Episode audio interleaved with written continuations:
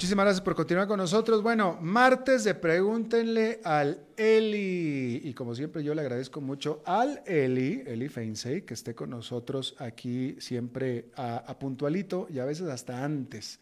Mi querido Eli, ¿cómo estás? Hola, Eli. Bueno, asumo que está muy bien. Lo que pasa que no está.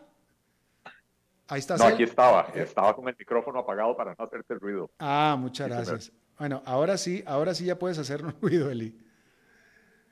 ¿Cómo estás, Eli? Este, no, no, sí, ya, ya yo iba por la mitad de la respuesta cuando me di cuenta que tenía el micrófono apagado. ¿Cómo va todo, mi querido Eli?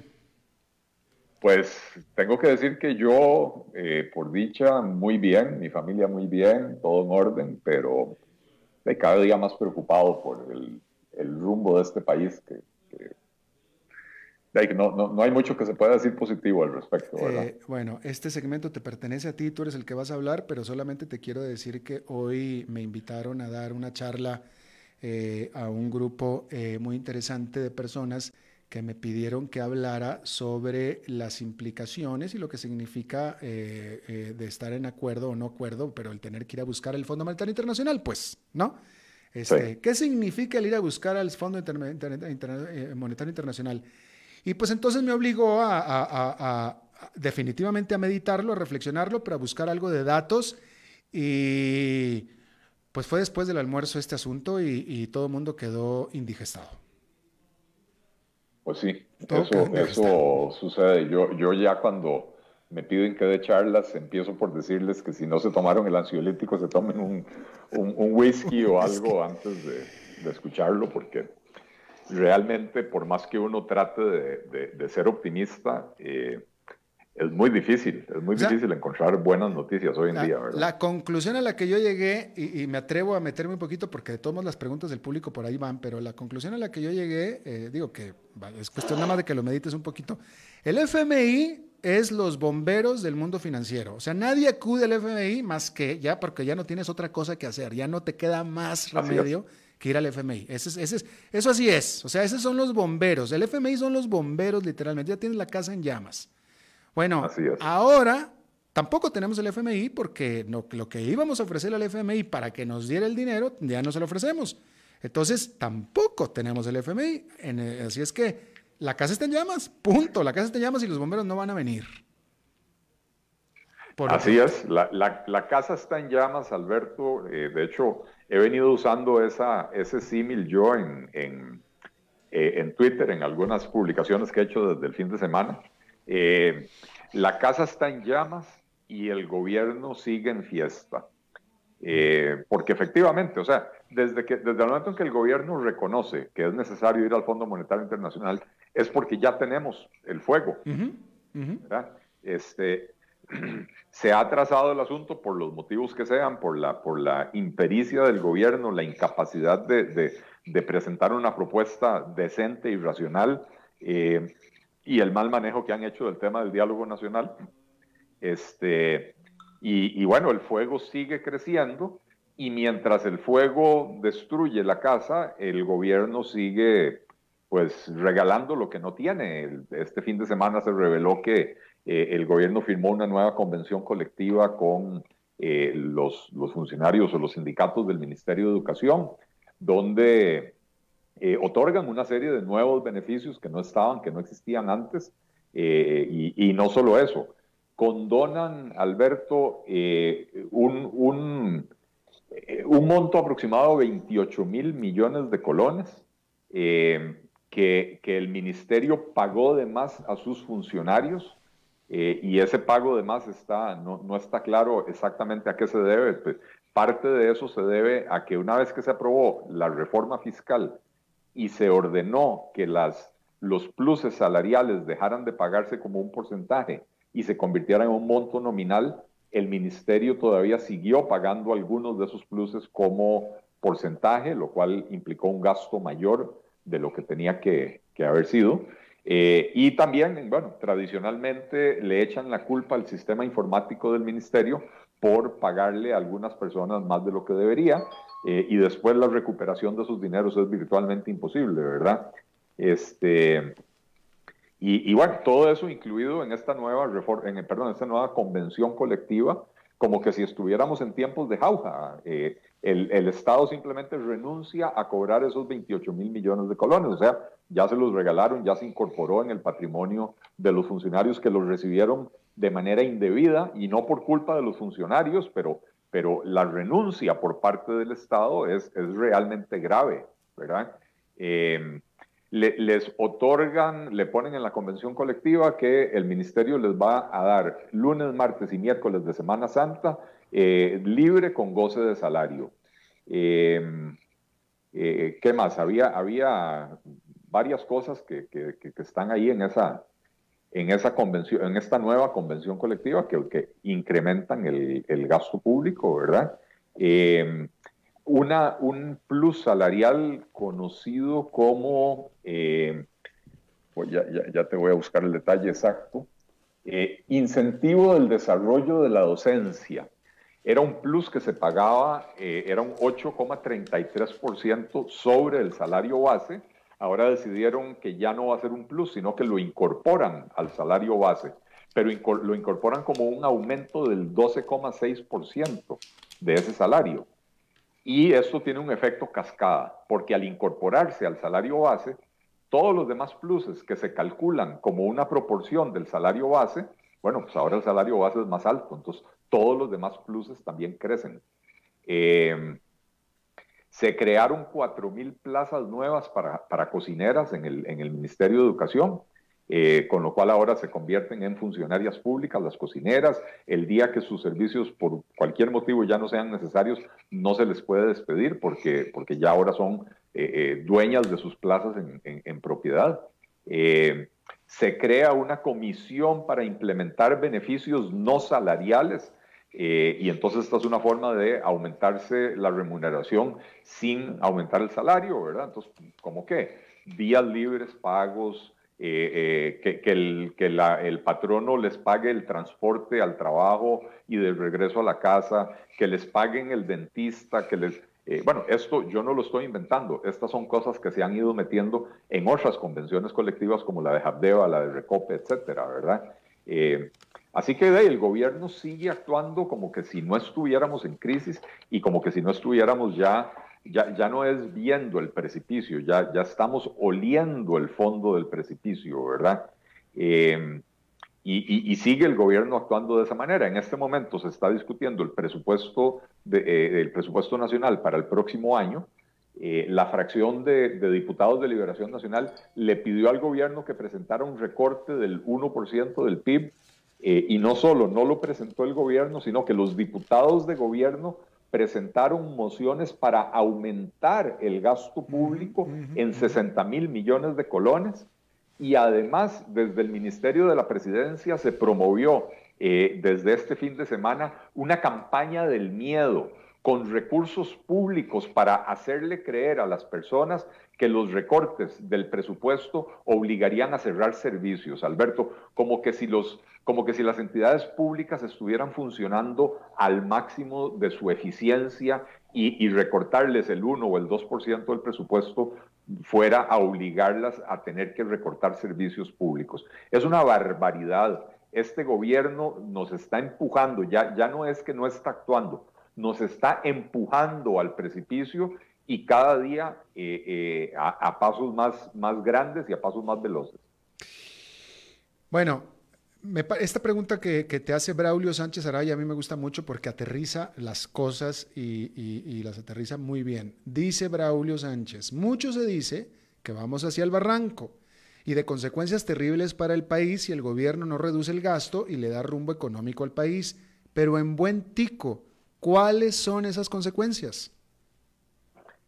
Las de irse al barranco. Sí. Eh, o sea, ¿qué, pasa? Y esta pregunta ya te la he hecho yo a ti antes. ¿Qué pasa si no hacemos nada? ¿Cuál es el escenario? ¿Cómo va a ser eso? Ok, ojalá no hiciéramos nada. Lo que está el gobierno, lo que describí en mi comentario anterior, es que el gobierno está proactivamente buscando el descalabro, ¿verdad? Pero bueno, ¿Qué pasa si no hacemos nada? ¿Cómo sería ese descalabro? Fondo Monetario Internacional a pedir el, rescate, si no hacemos las reformas necesarias para poner las finanzas públicas en orden.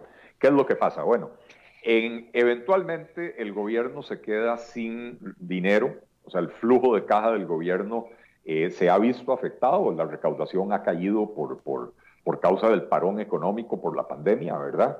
Este, el desempleo ha subido mucho, entonces toda la recaudación por todas partes ha, caído, ¿verdad? Este, eh, y eh, en estos momentos los mercados están bastante temerosos con respecto a Costa Rica porque la calificación de riesgo del país ha venido cayendo en los últimos tiempos y ahora en medio de la crisis el gobierno no da señales de querer corregir la situación. Entonces, eh, por un lado, la recaudación cayó, de por sí la recaudación siempre es insuficiente, lo cual obliga al gobierno a endeudarse, a recurrir a los mercados. Eh, y los mercados en este momento le van a exigir al gobierno tasas de interés muy altas o plazos muy cortos, eh, con lo cual se complica la, gestión financiera del gobierno.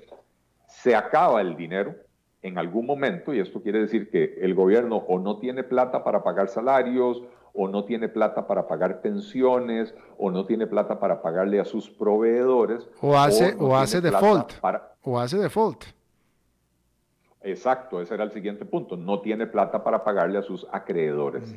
Y eso es lo que se conoce como el default. Es la cesación de pagos. Eh, eh, usualmente nos referimos al default cuando hablamos de la cesación de pagos eh, de, de las deudas del gobierno, pero en realidad, Alberto, en el momento en que el gobierno incumple una de sus obligaciones, ya sea pagar salarios o pensiones o lo que sea, básicamente el gobierno está en default, ¿verdad? En el momento en que el gobierno entra en cesación de pagos, eh, aquí ya entramos en una situación que, tiene que ver más con, la psicología social que con otra cosa, ¿verdad? Eh, porque la gente va a buscar, primero, convertir sus ahorros o convertir, su capital en, moneda dura, ¿verdad? En divisa, entonces eh, crece la demanda de dólares, con lo cual se dispara el tipo de cambio. Eh, mucha gente buscará sacar el capital del país, ¿verdad? Entonces, todo esto eh, se confabula para que el tipo de cambio se nos dispare. Eh, eventualmente el gobierno se queda sin acceso a los mercados, sobre todo si el default es financiero, si el default es con las entidades financieras o con los, o, con los inversionistas que han comprado títulos de la deuda del gobierno de Costa Rica, se le cierran las puertas al, gobierno a los mercados, a los mercados financieros y no le queda otra opción más que ir a pedirle al Banco Central que imprima billeticos para seguir financiando eh, eh, el gasto, para pagar salarios de policías, de, maestros, etc. Eh, esto desata un proceso inflacionario que rápidamente se sale de control. Y estos dos factores juntos también eh, hacen que la actividad económica, bueno, las tasas de interés se disparan, ¿verdad? En el momento en que el gobierno cae en default, las tasas de, interés se disparan aún más, con lo cual eh, eh, se, vuelve aún más difícil invertir en el país, inversión productiva, porque si la tasa de interés, para, si para endeudarse, para establecer un, eh, o, abrir un establecimiento comercial o abrir un emprendimiento industrial, si la deuda cuesta 25, 30%, eh, pues no hay negocio que rinda un, porcentaje tan alto para poder pagar esa deuda. Entonces no vale la pena endeudarse para, para eso. Entonces se para la actividad económica, se dispara el desempleo, se dispara la pobreza eh, y, después empiezan otras consecuencias eh, en las que la gente usualmente no piensa. Si, si, se, si se dispara el desempleo, se dispara el costo de la vida, se dispara la pobreza, esto obliga a muchas familias a sacar a los hijos de la escuela porque no hay dinero para estar pagando los buses para que vayan, no hay dinero para, estar comprando materiales de educativos, etcétera, o porque simple y sencillamente hay que poner a los niños a trabajar para que la familia no se muera de hambre. Esto sucedió en Costa Rica en los años 80 y eso es lo que llamamos la generación perdida de los años 80, donde prácticamente la mitad de los jóvenes colegiales en esa época tuvieron que abandonar sus estudios y nunca los pudieron retomar. Y entonces cuando, cuando finalmente Costa Rica se recupera y cambia de modelo productivo y se empieza a enfocar en las exportaciones y se empieza a enfocar en la inversión extranjera, estas personas no tienen los conocimientos y no tienen las habilidades que no pudieron adquirir por no haber completado su educación, no tienen lo necesario para poder obtener empleos de calidad en, zonas francas, etcétera, ¿verdad? Entonces, eh, eh, quedan condenados a un círculo vicioso de, pobreza, de desempleo y más pobreza. Eh, así que, las consecuencias son catastróficas desde cualquier punto de vista que lo veamos. Totalmente. Ahora, una cosa, una cosa que no mencionaste, claro, aquí el economista eres tú y, nos diste una, un recuento didáctico, académico, bastante realista, ¿no? Pero este, un elemento que no se mencionó y que yo lo he visto y que sucedió, sucedió en la crisis financiera última de América Latina, la de Argentina, sucedió en la anterior, que fue la de México 94-95, sucedió en la de México en el 82, etcétera, eh, eh, y es el riesgo grande, importante, y yo te pregunto a ti sobre qué tanto riesgo, pero yo creo que es mucho en lo personal, de un colapso del sistema financiero y bancario del país por medio de la, de la, de la, de la desconfianza, corridas bancarias, eh, etcétera, etcétera, etcétera, Eli. Sí, es un riesgo definitivamente, eh, o sea, eh, en una situación de esta se, se, dispara ese riesgo, ¿verdad? en el momento en que, en que las personas pierden la confianza en el sistema, pierden la confianza en la moneda, van a, tratar de ir a sacar su dinero del banco para llevárselo a otro país. Eh, y en el momento en que confluyen muchas personas simultáneamente a tratar de sacar su dinero, eh, eso es lo que se conoce como una corrida bancaria, los bancos no necesariamente tienen la liquidez eh, para, para, poder entregar todos esos depósitos. Entonces, ni siquiera es un asunto de solvencia, es un asunto de liquidez. y, y, y podría provocar la quiebra en cadena de, muchos bancos también. Eh, eh, y otro aspecto que no mencioné, Alberto, que no es de la economía, eh, es de, que, tiene que ver con la descomposición social que se produce alrededor de, crisis de esta magnitud, es que también se, se incrementa la criminalidad y la violencia. Y ya ni siquiera es un asunto de, maldad, es un asunto de hambre. Eh, yo, como, como bien sabes, estoy casado con una mexicana y yo recuerdo en la crisis el tequilazo, eso fue en el 94, 95, sí. Este, eh, bueno, yo, yo me había casado a mediados del 94 y, y, cuando empezó la crisis esta del, del, tequila en México, eh, a, a la familia de mi esposa, a todo el mundo asaltaron, ¿verdad? a, un tío de mi esposa se lo llevaron a hacer los famosos paseos millonarios, donde eh, justamente escogieron al tío, al tío que, no tenía ni dónde caer muerto, ¿verdad? Entonces lo, confundieron probablemente, pero según los que se lo llevaron, pues lo agarraron en la calle, lo montaron en un carro y, empezaron a visitar cajeros automáticos para sacar el dinero que no tenía, ¿no? Eh, a otro en un, en un semáforo le, le, rompieron la ventana, le, le, pusieron un cuchillo en el antebrazo y le dijeron el reloj o el brazo, ¿verdad? Este, a mi suegra bajándose en su casa después de haber comprado, hecho las compras del supermercado, le pusieron un, un puñal en la espalda, le quitaron las bolsas del supermercado, le quitaron las llaves del carro. Mi suegra dice que fue una persona que la trató con amabilidad, excepto porque le puso el puñal, que la trató amablemente, que no le faltó al respeto, que no, que no la trató con violencia y que cuando se llevó las cosas le pidió perdón a mi suegra y le dijo, me va a perdonar, mis hijos tienen hambre. Eh, y no se robó el carro y no se metió a la casa, simplemente se llevó las llaves para que mi suegra no lo pudiera perseguir.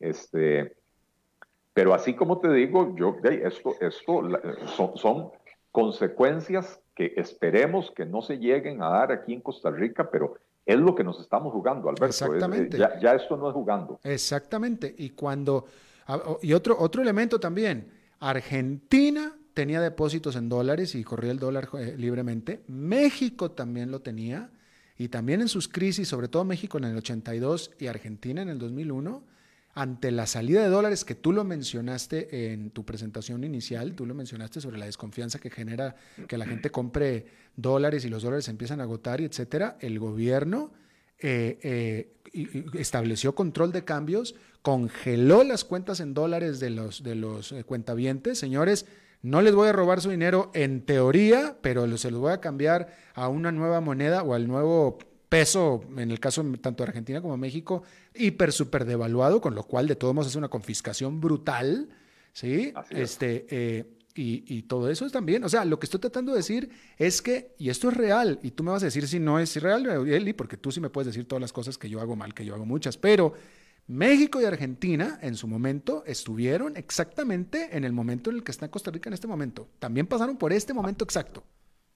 Así es, porque eh, eh, camino al precipicio, hay, hay, un momento donde todavía las cuatro llantas del carro están sobre la carretera, pero ya no se tiene control sobre el carro, ¿verdad? Entonces ese carro va directo hacia el precipicio.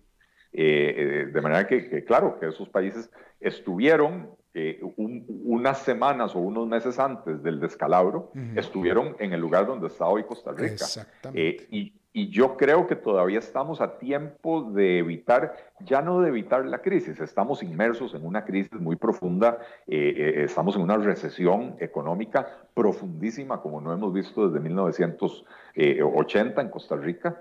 Este, entonces ya no es evitar la crisis, es evitar lo peor de la crisis, evitar que se profundice aún más. Todavía estamos a tiempo pero ya no, ya no sobra tiempo.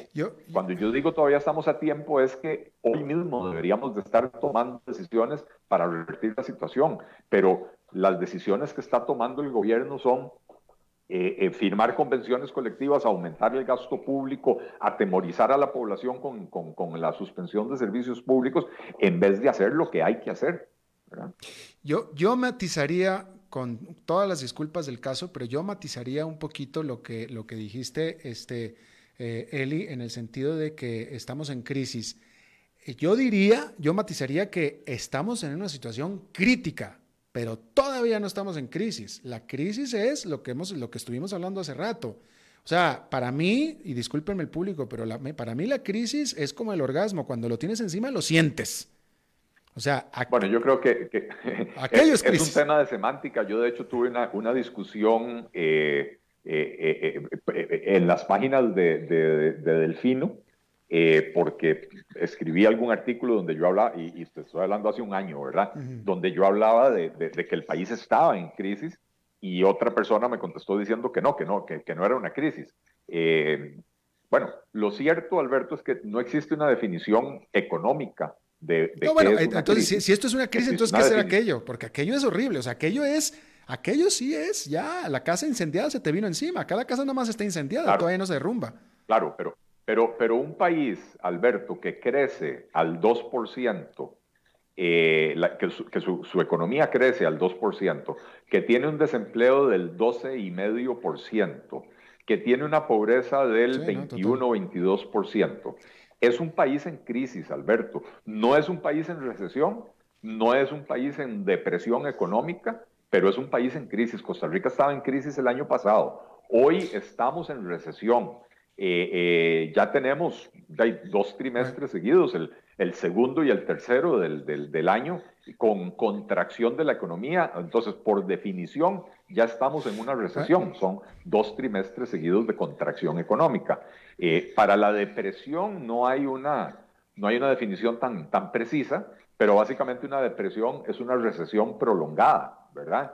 Eh, y con el tipo de decisiones que está tomando el gobierno de Costa Rica, eh, lo que va a hacer es profundizar la, la, recesión y prolongar la recesión. O sea, caemos en una situación de depresión.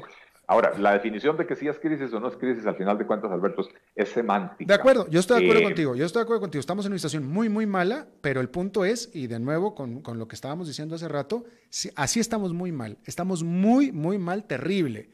Pero espérense a que estemos con tasas de interés explotadas, con inflación arriba, con salida de corrida de bancarias, con cierres bancarios, etcétera, y van a ver entonces, ahora sí, lo que es realmente la casa ya derrumbándose encima de uno.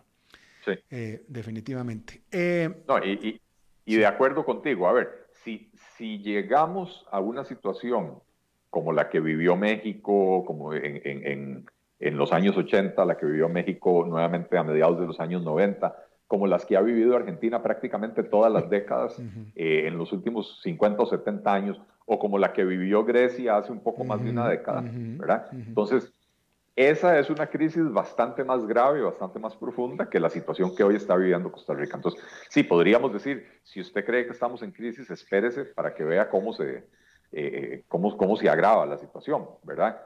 Eh, pero, pero el diccionario, la Real Academia eh, de, de, la Lengua Española, define crisis como situación mala o difícil, intensificación brusca de los síntomas de una enfermedad, eh, reducción en la tasa de crecimiento de la producción de una economía o fase más baja de la actividad de un ciclo económico. O sea, desde el punto de vista de la, del significado de la palabra, estamos en una crisis profunda. Definitivo. Eh, eh, José Villalobos te pregunta, ¿estarías de acuerdo que el gobierno ponga a la venta acciones de empresas estatales distintas de las que se brindan servicios de salud, seguridad y educación a través de la bolsa de valores? Bueno, lo que pasa es que quienes brindan en Costa Rica servicios de salud, educación y, seguridad no son empresas, son ministerios. Y, entonces uno no puede vender acciones de un ministerio porque no tiene la estructura jurídica para hacer eso. Eh, lo, que, lo que sí se podría hacer es con las empresas estatales, ¿verdad? Con el ICE, con Recope, con, con el Banco Nacional o lo que sea, ¿verdad? Eh, eh, eh, ahí sí podría, podría venderse en el mercado de valores acciones. Y, bueno, podría ser una forma de capitalizar las empresas.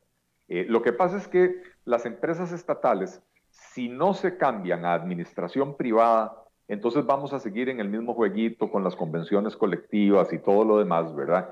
y más bien vamos a poner a los ciudadanos a, arriesgar su capital en, eh, eh, en empresas que no son manejadas con criterios de eficiencia, eficacia y, buen manejo de los recursos, ¿verdad? Eh, por eso yo lo que creo que hay que hacer es sacar un paquete accionario de, de, por lo menos el 51%, ponerlo en venta para un inversionista que venga a asumir la administración de la empresa. Con el otro 49% podemos agarrar una parte, digamos un 25%, y sacarlo al mercado accionario para que los costarricenses puedan comprar. Es distinto comprar acciones de una empresa que eh, va a ser administrada con criterios de empresa privada, etcétera, eh, eh, donde, donde hay mayor transparencia y, y, mayor confianza de que las cosas se pueden llegar a hacer bien, ¿verdad? Este, pero, pero, ¿cómo se llama?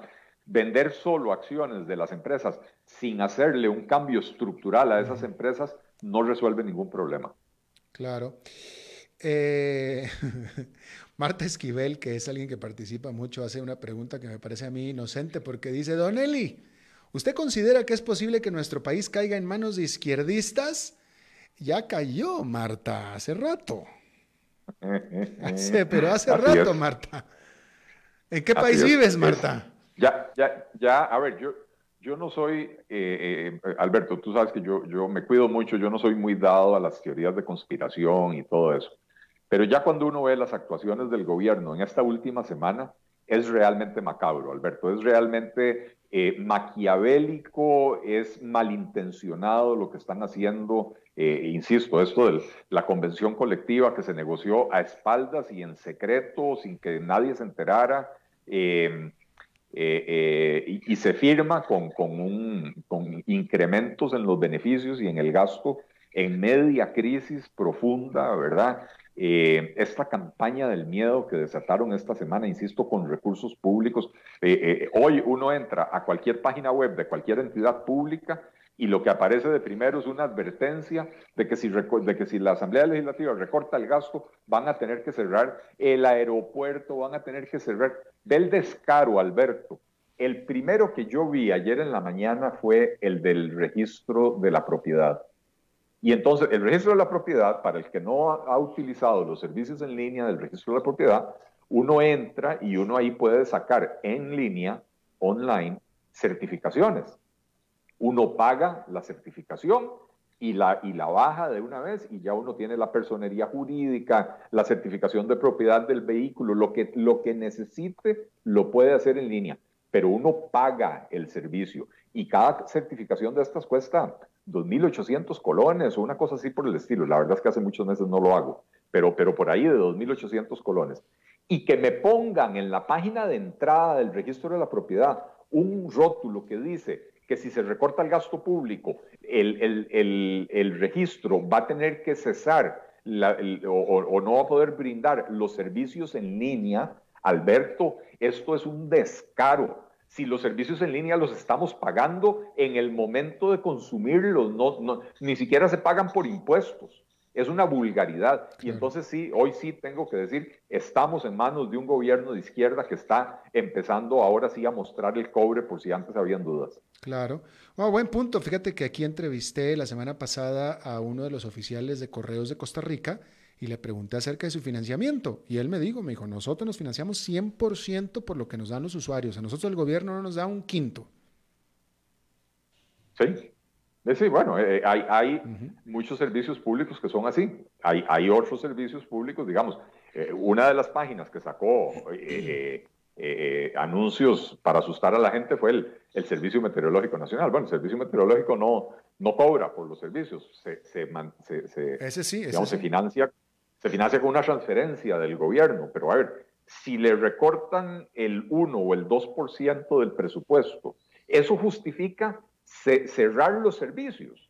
Me, van a decir que el 98% de la, del, perdón, del presupuesto del Servicio Meteorológico Nacional eh, eh, son gastos inútiles y que solo ese 1 o 2% que les iban a recortar es lo que les permite brindar los servicios. Porque si es así, es una confesión de parte de la más absoluta indolencia, de la más absoluta ineficiencia, descaro, eh, cara de barrada. Es que, es que ya ni siquiera hay palabras para describirlo.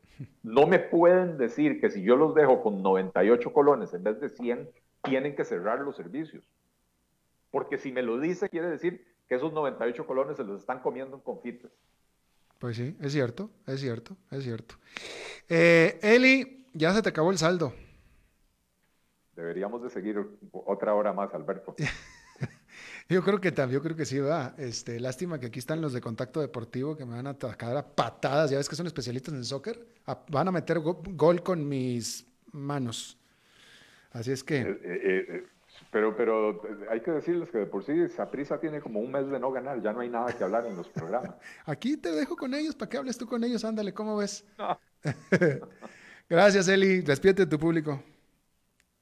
Muchas gracias, eh, en primer lugar, a ti, Alberto, por, por el espacio, a CRC 89.1 eh, y, por supuesto, a todo el público. Eh, como, como siempre digo, cada vez se nos quedan más preguntas sin responder.